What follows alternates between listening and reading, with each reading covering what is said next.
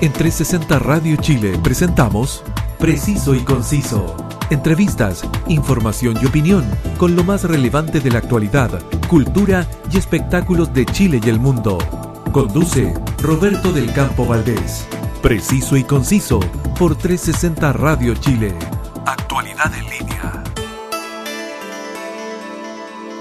Un gran saludo para todos quienes están en la sintonía de 360 Radio Chile toda la actualidad en línea que llega a ustedes gracias a nuestra señal web o también descargando nuestra app en tu móvil para que nos lleves donde quieras y disfrutes de la más grata compañía musical junto a la mejor programación.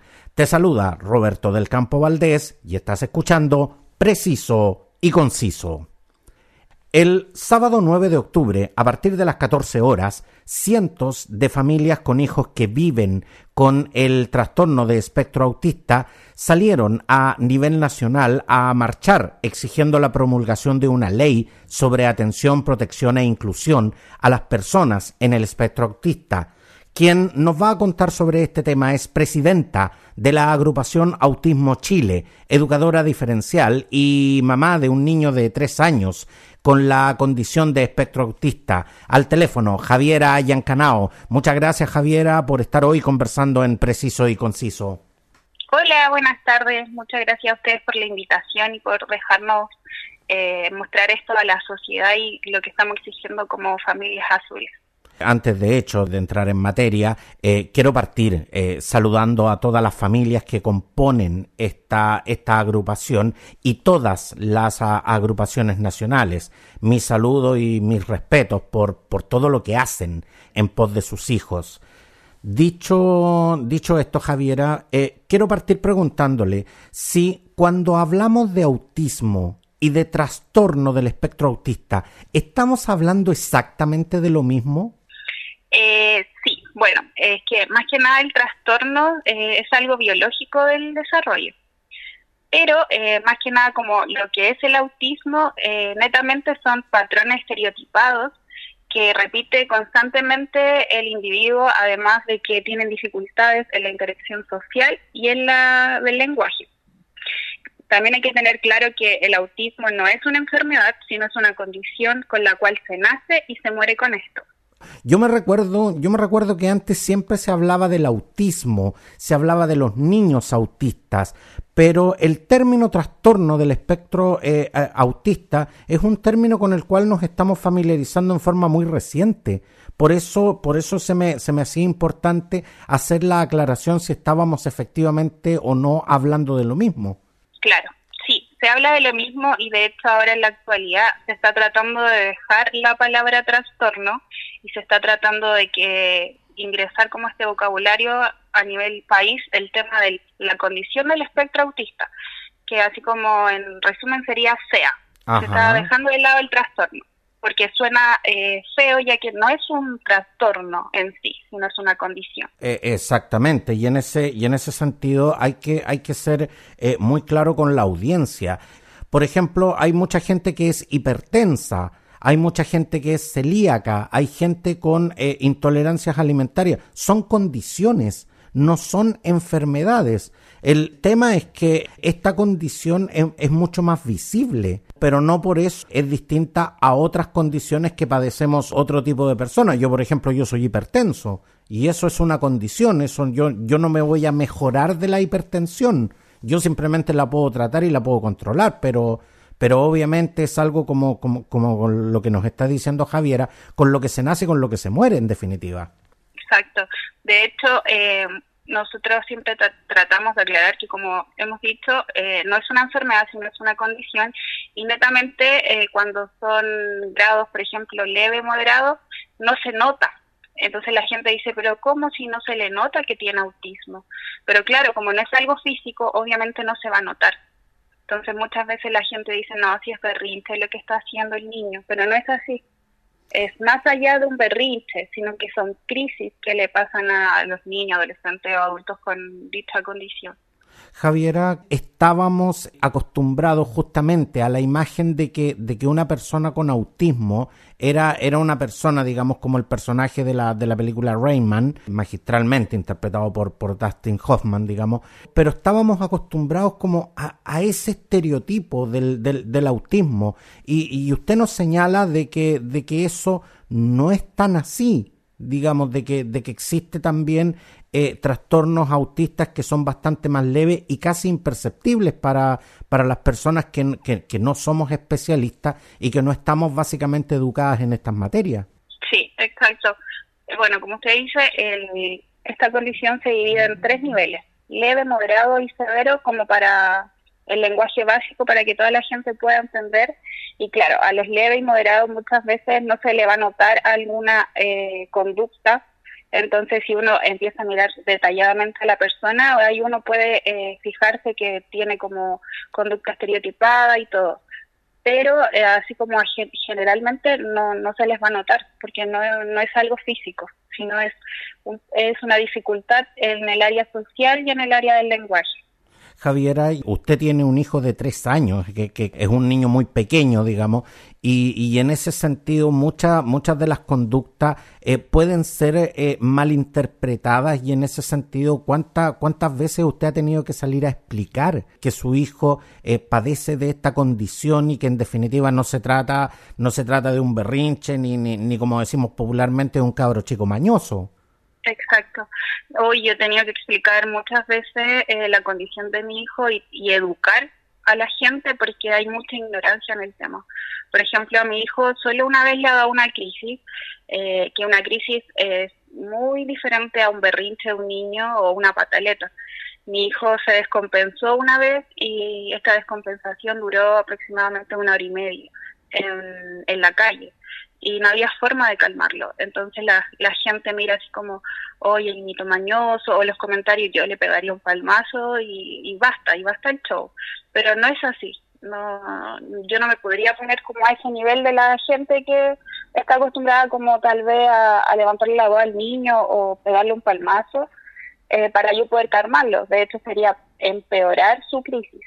Entonces, muchas veces me ha tocado eh, tener que educar a la gente o tener que ponerme más firme con esos comentarios eh, malintencionados que se ven constantemente y lo viven eh, a diario las familias que tienen un hijo con, con esta condición.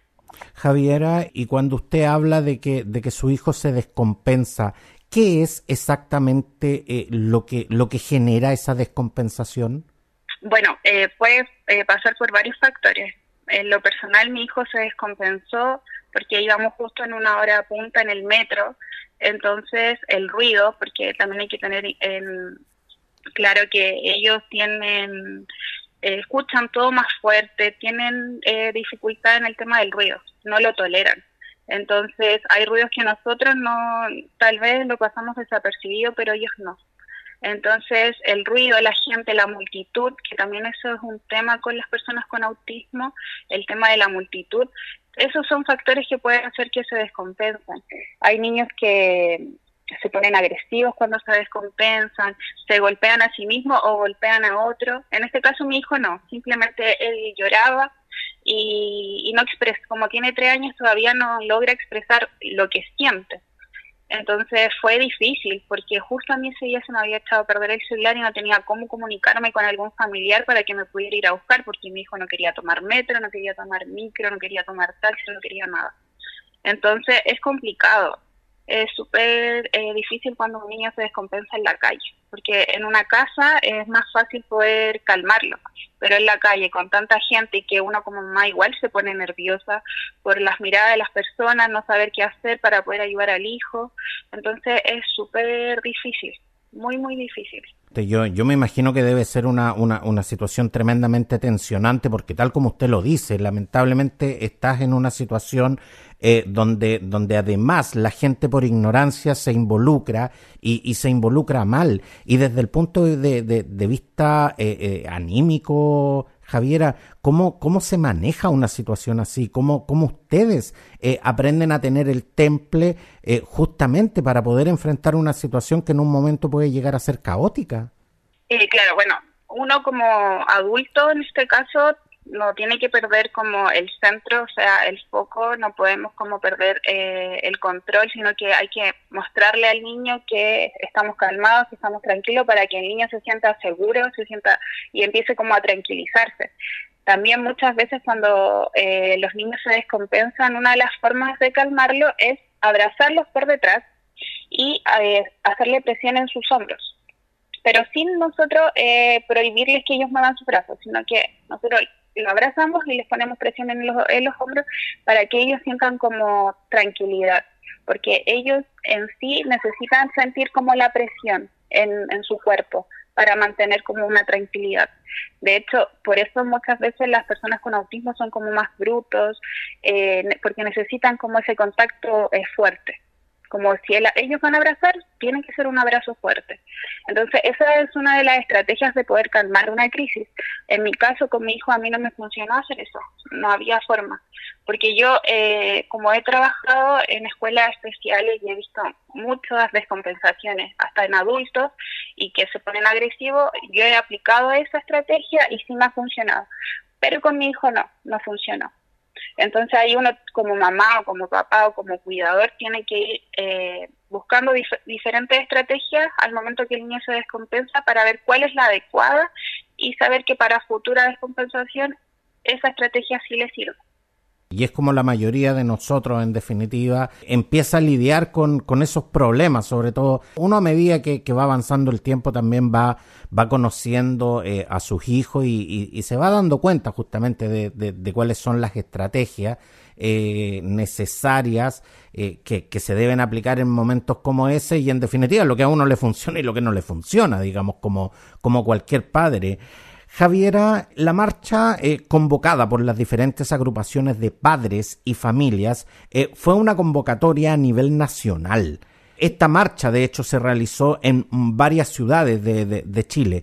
¿Cómo se realiza la interacción de las diferentes agrupaciones y existe un ente central que las coordine?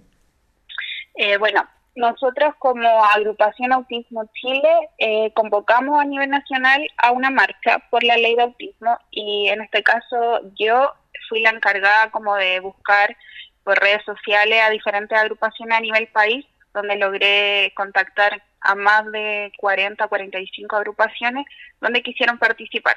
Todo fue eh, una experiencia nueva porque nosotros como agrupación eh, nos juntamos en abril de este año recién no somos una agrupación que lleva años en esto. Entonces, eh, fue como complicado al principio poder eh, buscar diversas agrupaciones que quisieran apoyar esta causa y bueno, con el trabajo arduo que hubo, hubo perdón, eh, logramos que esta marcha saliera a flote, pero no hay como un, una agrupación en sí como que sea como el que sea como la cabeza de las diversas agrupaciones, no, sino que ahora nosotros como agrupación Autismo Chile nos unimos a todas estas agrupaciones y que estamos trabajando desde ahora en adelante a futuro para otras marchas o otras actividades para poder sacar la voz por nuestros hijos.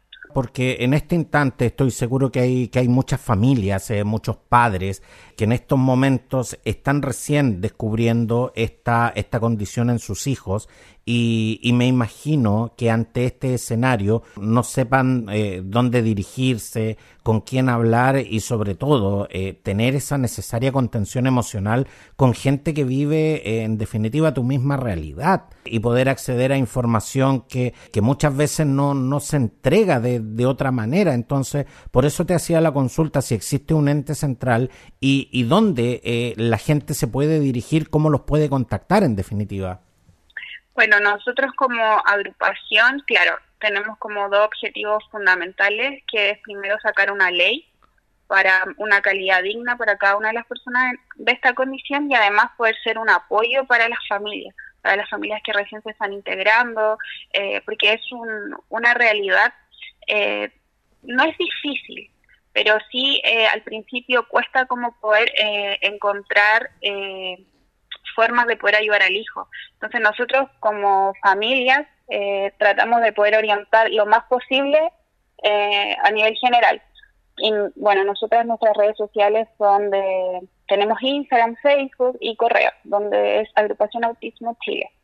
y así nos pueden como encontrar y tratamos siempre de poder ayudar en lo más posible a todas las familias que como te decía es tremendamente importante porque eh, frente a estos temas, Javiera, así como eh, muchos de nosotros tenemos un desconocimiento absoluto eh, con respecto a estas materias, hay mucha gente que también lo tiene y por lo tanto necesita de gente que tenga más experiencia. Y, y como te decía, esa importante contención emocional porque eh, esto, esto en un momento, eh, cuando, cuando llega esto a, a, la vida de ustedes, eh, en definitiva puede llegar a ser una realidad que, que, claro, como familia pueden enfrentar, pero también puede llegar a ser una realidad muy chocante en un momento.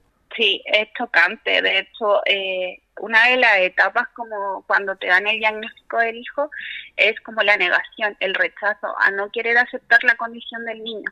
Muchas familias lo pasan, hay familias que no lo pasan y pasan al tiro como a la segunda etapa que sería como la aceptación pero eh, en la mayoría sí hay un rechazo de por qué a mí o por qué mi hijo si eh, yo siempre quise eh, lo mejor para él. Entonces como que se cuestionan como padres cuestionan al niño.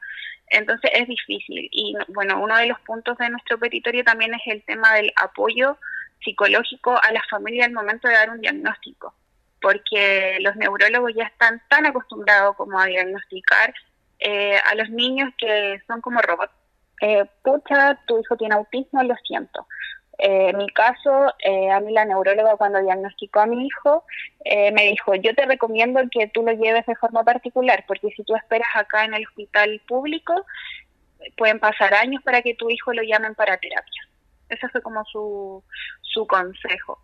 Entonces eh, es difícil porque es carísimo, es carísimo tener un hijo con una condición o con alguna discapacidad, es súper caro acá en Chile. Entonces uno quiere dar lo mejor para que el niño salga adelante y, al día de mañana sea una persona 100% autónoma. Exactamente, y no podemos, no, no podemos perder nunca el foco de que no podemos llegar a ese nivel de deshumanización en, en la medicina. Es cierto, eh, los médicos están acostumbrados a lidiar con estos problemas, pero los médicos también tienen que entender de que trabajan con personas. Tú nos señalas, eh, Javiera, de que es carísimo tener eh, un hijo con autismo. ¿Por qué es tan caro?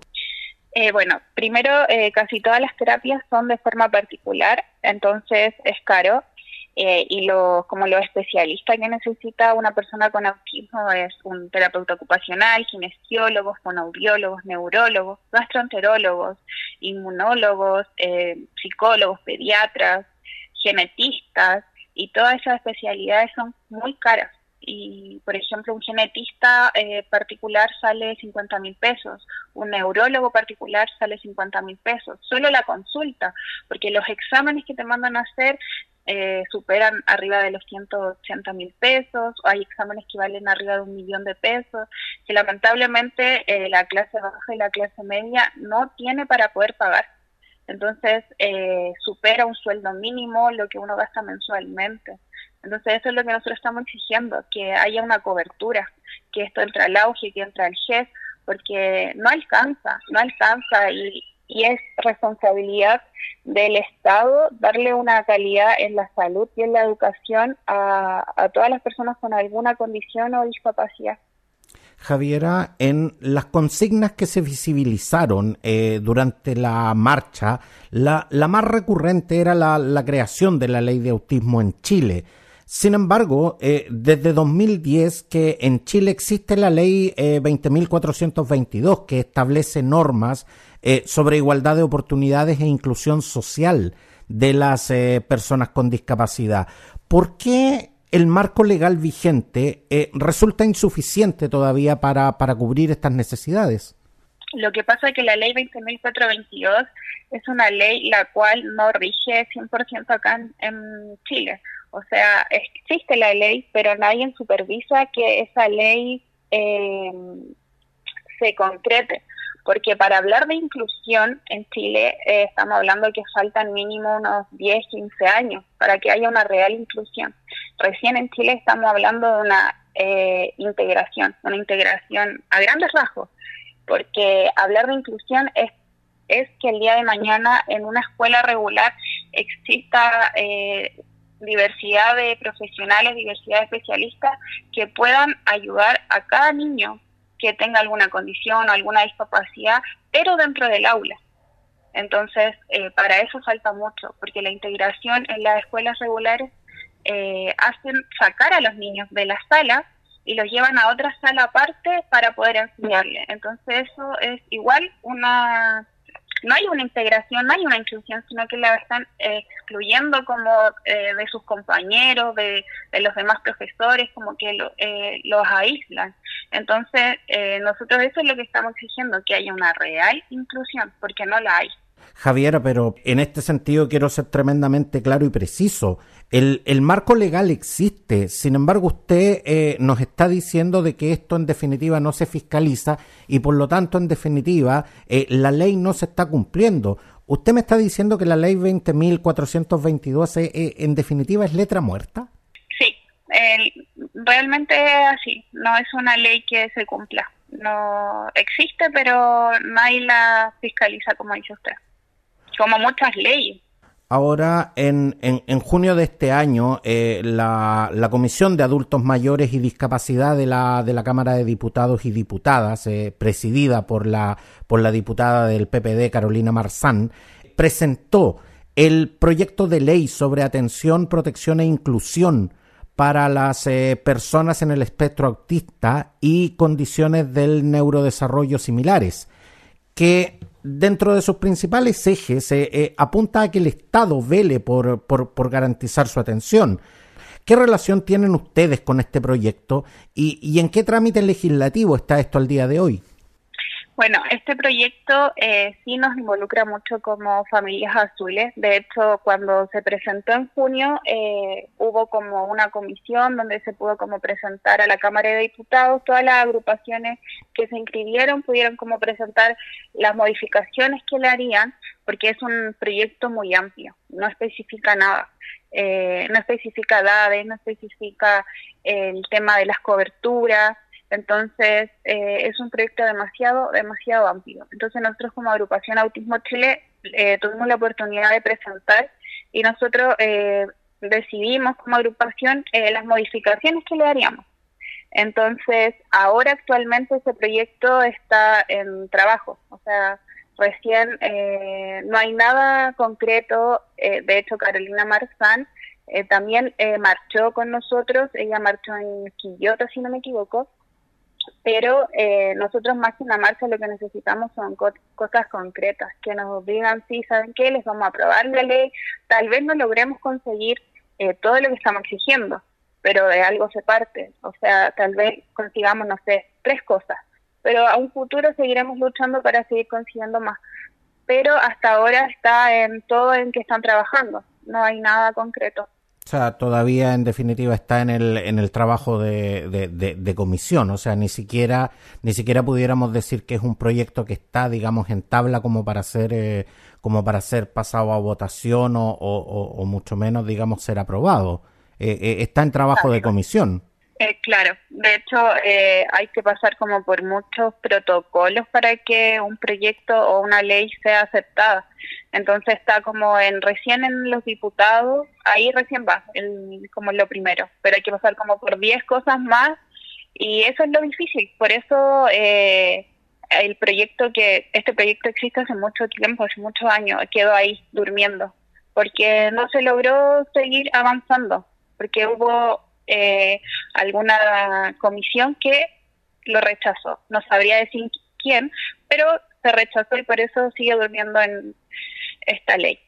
Javiera, pero usted dice eh, no necesitamos más marchas, necesitamos que en definitiva el proyecto avance. Pero, pero usted y yo sabemos que en definitiva cuando no hay eh, una presión social y no hay una visibilización de estas causas en los medios, sabemos perfectamente que estos, que estos proyectos, tal como usted lo señala, eh, pueden dormir años en el, en el Parlamento. Pueden ser, en definitiva, eh, eternas promesas de un proyecto, pero, pero, pero cuando la, la, la, ciudadanía no se moviliza, la verdad es que es, muy poco lo que se avanza. Sí, de hecho nosotros por eso eh, uno de nuestros objetivos es salir a las calles y marchar y ser la voz de nuestros hijos. Eh, todos sabemos que el tema de marchar con ruido para los niños con autismo eh, es un tema súper complicado, pero lamentablemente es la única forma de ser escuchados. es la única forma que el Estado nos tome en consideración, que la sociedad se eduque un poco sobre esta condición. Entonces, sí, hay que meter ruido y lo vamos a seguir haciendo hasta que consigamos que este proyecto se apruebe. Javiera, ¿y por qué se denominan familias azules? Es que el color azul es, un, es como el color significativo, el que representa como a las personas con autismo. Entonces, por eso somos familias azules. Representa eh, al autismo, no sabría decirle como exactamente de dónde viene este significado o quién determinó que este color fuera para las personas con autismo pero sí es el color que identifica a todas las familias que tienen un hijo con esta condición. Exactamente, y, eso es muy importante que la audiencia lo conozca. Cuando ustedes vean eh, eh, niños o, familias con, con, este color distintivo, es justamente porque en esa familia hay un integrante con trastorno espectral autista, y eso es muy importante que nosotros lo sepamos también. Javiera, el proyecto de ley de autismo que eh, ustedes buscan sacar adelante aspira a una educación inclusiva, eh, la protección del Estado y oportunidades para que los niños y niñas con este trastorno eh, de espectro autista se puedan desarrollar en igualdad de condiciones que el, que el resto de la comunidad. ¿Cuáles son los mayores actos de discriminación que sufren justamente los niños con, con TEA? La mayor discriminación es en el área educacional y en el área de la salud, porque lamentablemente los profesionales de dichas áreas eh, no están capacitados. Eh, saben lo básico tal vez de esta condición, entonces muchas veces caen en la ignorancia al momento de tratarlos o al momento de poder eh, explicarles algo. hemos visto muchas veces nosotros como historias respecto que la salud pública pueden hacer esperar a una persona con autismo horas, horas, horas para poder ser atendido, sabiendo que una persona con autismo no tiene tolerancia a la espera, no tiene tolerancia a la multitud.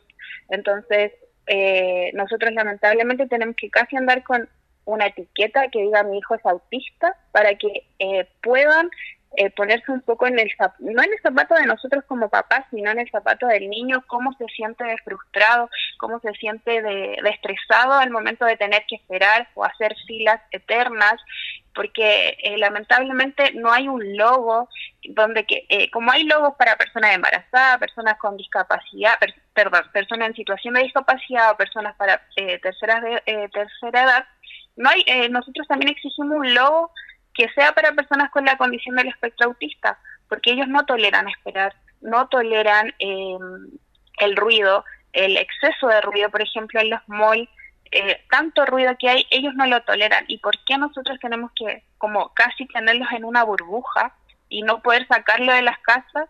Eh, por el tema de que la sociedad mm, pasa de largo, no, no empatiza con el de al lado, cada uno vive su mundo y es lo mismo que pasa en el área de, la educación.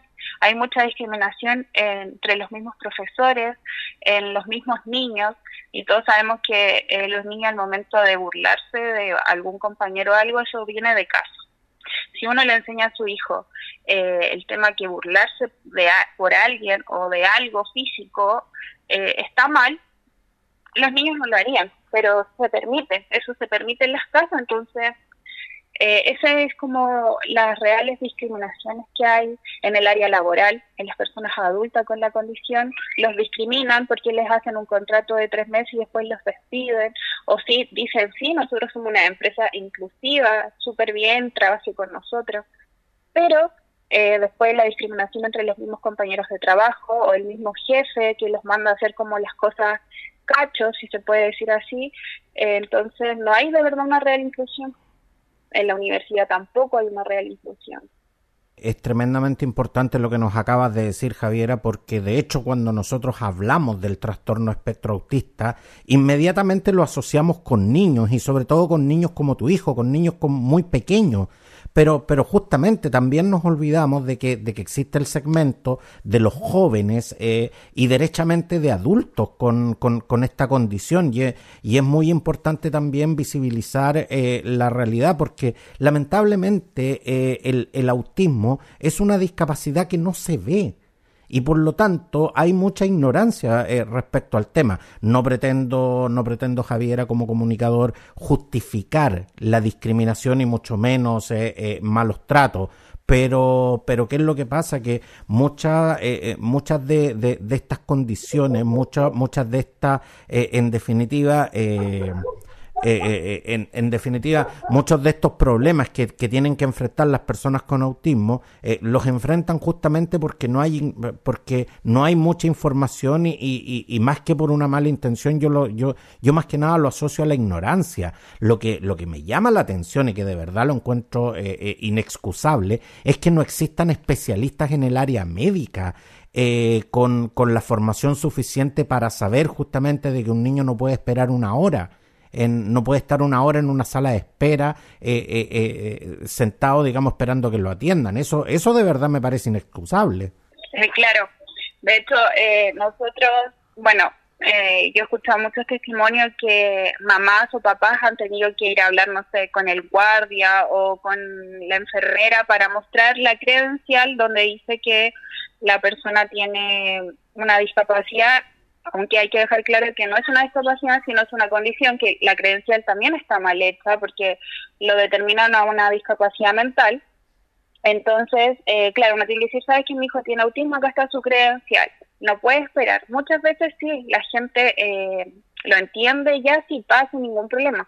Pero también ha pasado que a pesar de que uno muestra la credencial, eh, dicen, no, ¿sabes qué? Eh, vas a tener que esperar igual que el resto nomás, no hay fila preferencial y eso mucho pasa en los, con los guardias, con los guardias de los centros comerciales o los guardias del, no sé, eh, del patio de comida o los mismos trabajadores del patio de comida, del mall, eh, ahí es donde ellos no, no empatizan, a pesar de que uno tiene que estar casi etiquetando al niño para poder que le den una preferencia. Claro, y lo, y lo cual en definitiva lo convierte en un acto mucho más discriminatorio al, al, al hecho de tener que visibilizarlo y, y sobrevisibilizarlo, digamos, en, en, en, esta, en estas situaciones, lo cual debe ser tremendamente incómodo tanto, tanto para el niño como, como, para las, como para las personas que lo acompañan.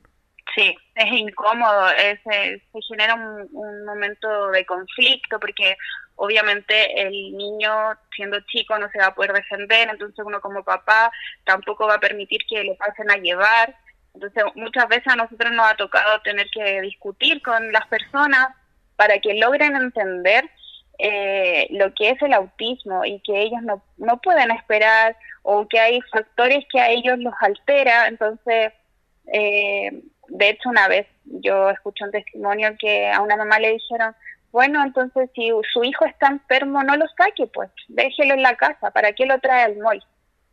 Entonces, esa ignorancia, ese nivel de ignorancia eh, es terrible, porque primero el niño no está enfermo, segundo el niño no tiene por qué quedarse encerrado, como aislarlo, como que si fuera, no sé, eh, una, eh, un bicho raro, no tenemos por qué aislarlo, nosotros ellos se van a tener que adaptar a la sociedad, sí, pero la sociedad también puede empatizar un poco y en, ciertos factores poder eh, colaborar. Porque todos sabemos que la sociedad no se va a adaptar al autismo o no se va a adaptar a una discapacidad, pero sí puede haber un poquito más de empatía y educación. Eso es lo que nosotros, es lo mínimo que estamos pidiendo. Por supuesto, y aunque fuera un bicho raro, como usted lo acaba de decir, Javiera, como sociedad tenemos la obligación moral también de incluirlo tenemos la, la, obligación moral de acogerlo. Y eso no se nos puede, no se nos puede olvidar jamás.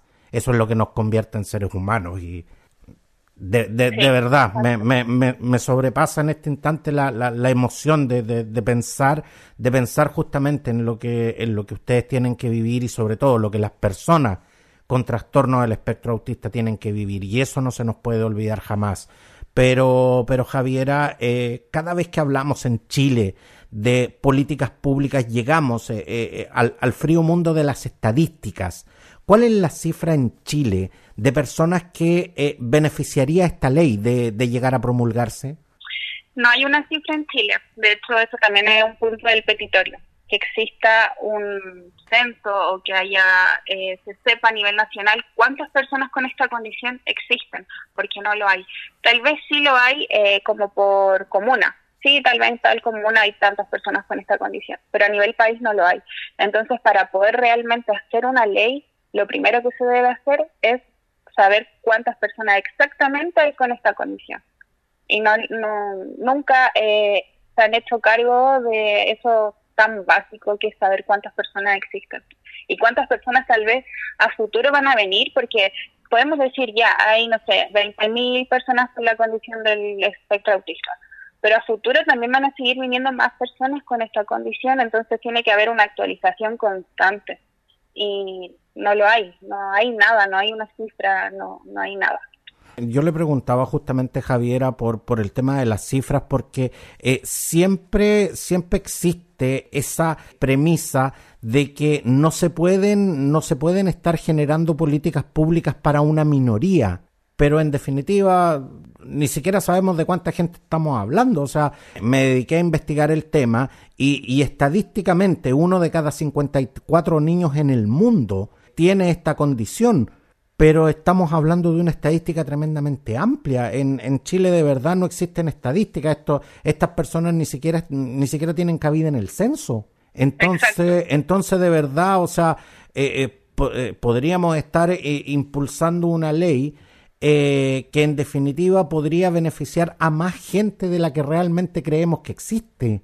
Entonces eso, eso de verdad me parece, me, me, me parece, me parece algo tremendamente eh, eh, de, una falta de prolijidad tremenda de parte del Estado. O sea, por lo, por, por lo menos que alguien me diga cuánta, cuánta gente son, eh, cuánto, de, cuántas personas estamos hablando con, con esta condición. Sí, de hecho, claro, como le mencioné, eh, ese ese punto es como el primero de nuestro petitorio, el primero, porque eh, se necesita saber cuánta gente hay para poder trabajar en el proyecto, para tal vez ampliar un poco más la cobertura o los puntos, eh, especificarlos más para que eh, pueda ser para todos y no solo para algunos, porque todos sabemos que solamente salimos a marchar las personas que no tenemos los medios para poder pagar las terapias de nuestro hijo. Entonces, por último, poder eh, que en el petitorio, o sea, perdón, en el proyecto se pueda ayudar a las personas de clase baja y clase media para que así eh, nosotros como padres podamos darle una calidad digna. Y esperamos que a futuro sí pueda haber un, censo donde se sepa realmente cuántas personas con autismo hay o tal vez cuántas personas con autismo van también a terapias porque muchas personas no tienen los medios para pagar y sus hijos eh, quedan ahí eh, y no pueden avanzar eh, a futuro eh, cuando sean grandes, no van a tener una autonomía, sino que siempre van a depender de sus padres y eso es lo que nosotros queremos, que ellos sean 100% autónomos o tal vez lo más probable de ser autónomos, porque cuando son severos, sí, sabemos que no van a poder ser personas 100% autónomas, pero sí poder no no tener que depender al 100 de sus padres, sino que ellos puedan hacer sus cosas por sí solos, las cosas eh, básicas por último, pero eso, todas esas cosas se hacen con la ayuda de terapeutas especialistas. Especialistas que hay muy, muy pocos. Exactamente, y ese, y ese es un compromiso que, como, que como Estado, que como país y, y sobre todo como sociedad tenemos, eh, tenemos que adquirir. Eh, muchas gracias, eh, Javiera Yancanao, presidenta de la agrupación Autismo Chile, educadora diferencial y mamá de Emiliano con la condición del, espectro autista. Eh, muchas gracias por venir a conversar sobre este tema que esperamos de verdad sensibilice a los legisladores y a las autoridades de gobierno. Pero, pero como dije antes, sobre todo sensibilice a una sociedad que debe comenzar a educarse sobre neurodiversidad. Muchas, muchas gracias por, eh, por estar hoy, Javiera. No, muchas gracias a ustedes por eh, esta instancia, por dejarnos poder eh, contar un poco más sobre lo que es el autismo y lo que estamos exigiendo como familia. Y me gustaría dejar un mensaje a todas las familias que están recién entrando a este mundo azul. Eh, me gustaría decirles que no lo vean como algo terrible, como que, ¿por qué a mí? ¿Por qué me pasó? Que lo vean como un desafío porque yo como mamá me siento orgullosísima del hijo que tengo y me siento feliz de ver día a día sus avances y lo lejos que ha llegado con sus terapias. Entonces, de verdad, eh, no se sientan malos padres eh, y traten de buscar alguna estrategia para poder salir adelante con su hijo y tratar de darle lo mejor posible, pero siempre con mucho amor y, y no desesperación, porque si el niño no habla, en algún momento puede lograrlo. No se traben o, no piensen porque un médico le dijo, ¿sabes qué? Tu hijo nunca va a hablar. No. Todo con ayuda y con mucha paciencia se puede lograr. Así que de verdad, mucha fuerza y mucho ánimo a todas las familias que están entrando eh, en este mundo de autismo. Así que de verdad, eh, no es terrible como la gente lo, lo plantea a nivel social. Esto es maravilloso y a todas esas familias justamente eh, que están entrando a este mundo azul, como, como nos cuenta eh, Javiera, recuerden que en redes sociales pueden buscar la agrupación de Autismo Chile y pueden encontrar justamente también a Javiera Yancanao para poder seguramente contactarse con ella y realizarles más consultas de las que probablemente yo le, he podido hacer acá.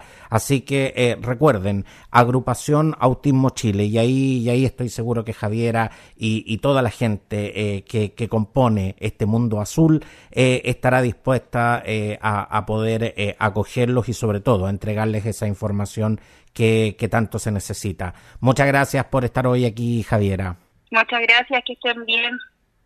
Y recuerda que todas las ediciones de Preciso y Conciso las puedes encontrar en las más importantes plataformas podcast. Escoge tu preferida y suscríbete. Síguenos también en redes sociales. Gracias por tu preferencia y hasta pronto. En 360 Radio Chile, esto fue Preciso y Conciso.